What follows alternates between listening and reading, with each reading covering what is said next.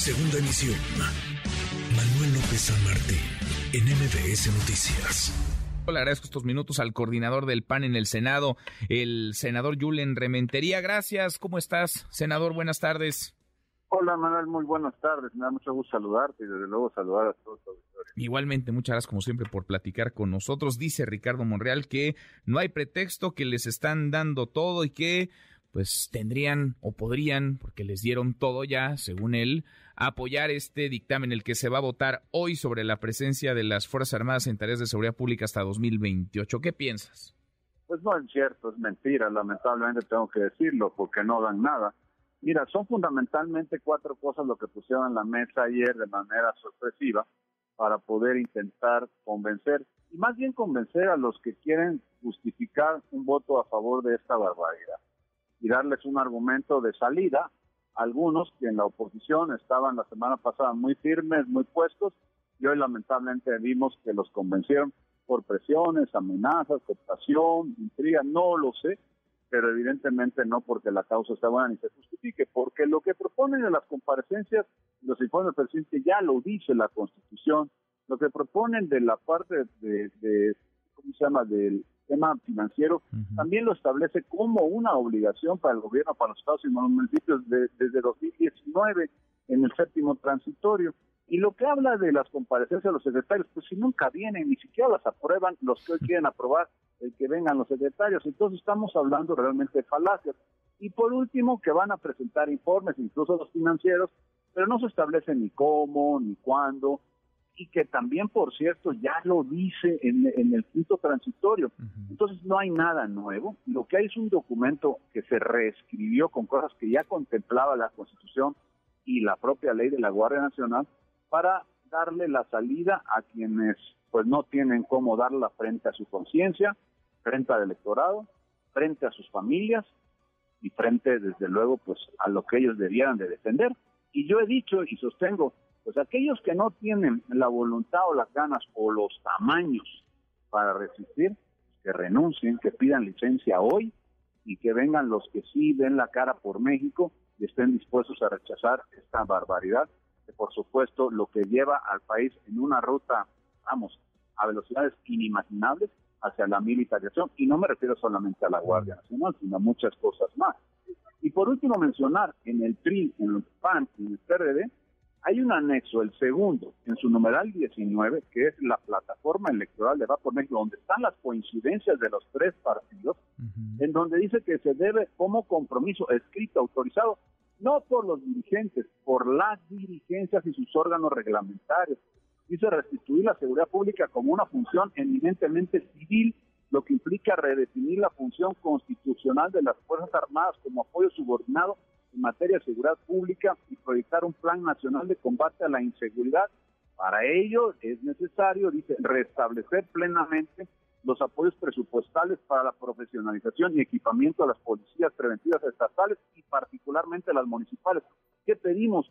Pues que cumplan con la obligación que se tiene a partir de la plataforma electoral Va por México. De eso es lo que estamos hablando.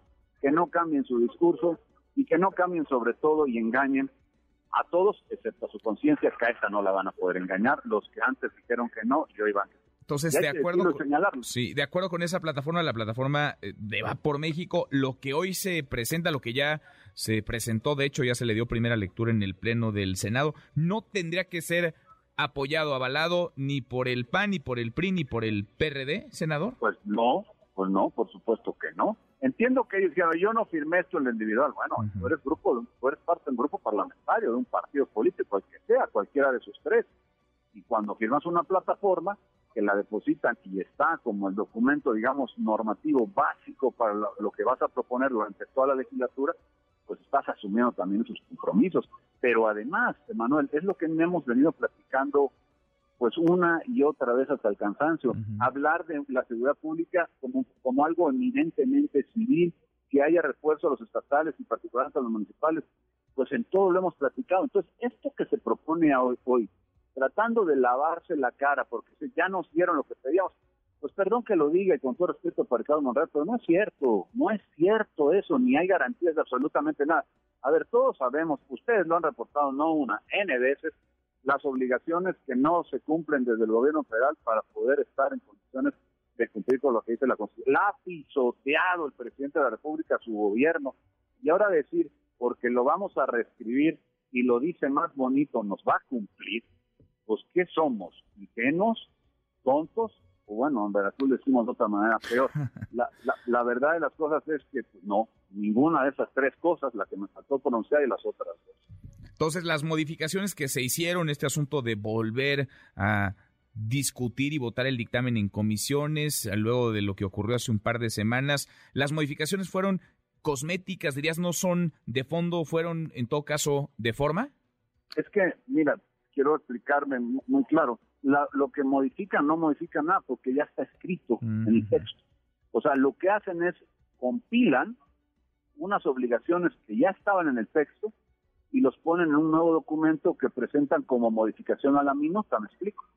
Entonces, pues nada nuevo bajo el sol lo que tenemos al final de cuentas es el mismo texto, reescrito algunas de sus partes, en una propuesta que ayer quieren presentar como si fuera la panacea. Pues nada más alejado que la verdad que eso. Nada más Francamente no, no hay cómo defenderla. Más que la explicación que algunos buscan, ¿cómo justifico de mi antes no rotundo? Así sí, ah, pues es que mira, ya me dieron esto y esto. Pues son puros dulces de aire, ¿no? que no, no que, que al final de cuentas hay que decirlo, a mí me da la verdad mucha pena, insisto, o sea, si alguien no quiere o no puede, ya sabemos de qué se trata este juego, ya sabemos a veces cómo son las personas, sobre todo en temas como este, pues si no estás dispuesto a aguantar, pues no te metas, renuncia, pide licencia, que venga quien sí pueda aguantar y sostener lo que realmente vale para mí, porque le van a tener que dar la cara a sus hijos, a su conciencia, a sus familias en unos cuantos años en lo que esté pasando, que es responsabilidad de quienes votaron a favor de eso y ya no me estoy refiriendo, perdón, Manuel, al Morena y a su grupo, que ya sabemos cómo funcionan, aunque no estén de acuerdo, pues son obligados y van a votar como el presidente se les indica, se los instruye, se los solicita, se los mandata. Pero quienes estamos en la oposición deberíamos de tener una, una postura totalmente diferente. Y si no, pues entonces ya, pues vete para Morena o haz lo que quieras, pero pues no digas que estás en la oposición cuando no lo estás en los hechos. Entonces, el PAN, el grupo parlamentario del PAN, senador, tu grupo parlamentario va a votar hoy en contra de este dictamen. absolutamente sí, Manuel, absolutamente en contra. No hay otra forma de hacerlo ante la barbaridad que se quiere proponer y el riesgo en el que mete a la vida democrática de este país. Y no exagero, de verdad, estamos hablando de entregar la seguridad pública, de sustituir la seguridad pública de carácter civil al ejército, y eso no es una buena idea en los regímenes de, de izquierda, en ninguno en ninguno alguien de izquierda va a proponer semejante barbaridad, salvo los dictadores. Mm. Y entonces, bueno, pues ante qué estamos, los que siempre se dicen izquierda, porque a cada rato se llenan la boca diciendo que son liberales, que son de izquierda, son los que ahora están proponiendo que el ejército entre pues a todo, a todo. Y por lo que estamos viendo las filtraciones de estos amigos de Guacamaya, pues hasta, tener líneas aéreas, a no sé qué, a no sé cuánto, quién sabe qué tanta cosa más.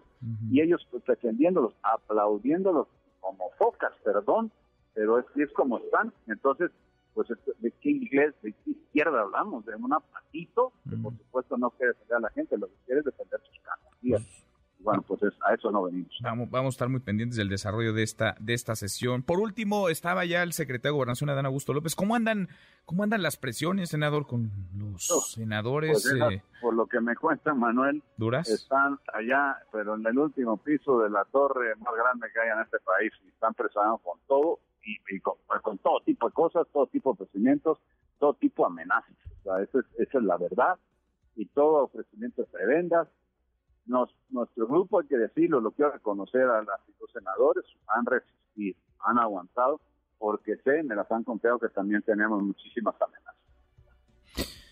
En fin, pues eh, lo veremos. No hay, digamos, institucionalmente diálogo con el con el secretario en estos momentos, me imagino, a estas horas. Por nosotros, con nosotros no hemos tenido. A mí, en lo personal, en mi calidad de coordinador, no me ha buscado nunca no, no tampoco estoy esperando que lo haga porque pues la respuesta tal vez por eso no me ha buscado, porque la respuesta ya la conoce y porque pues no creemos que esto le sirva a México, entonces pues no sirva a México pues no hay nada que hablar.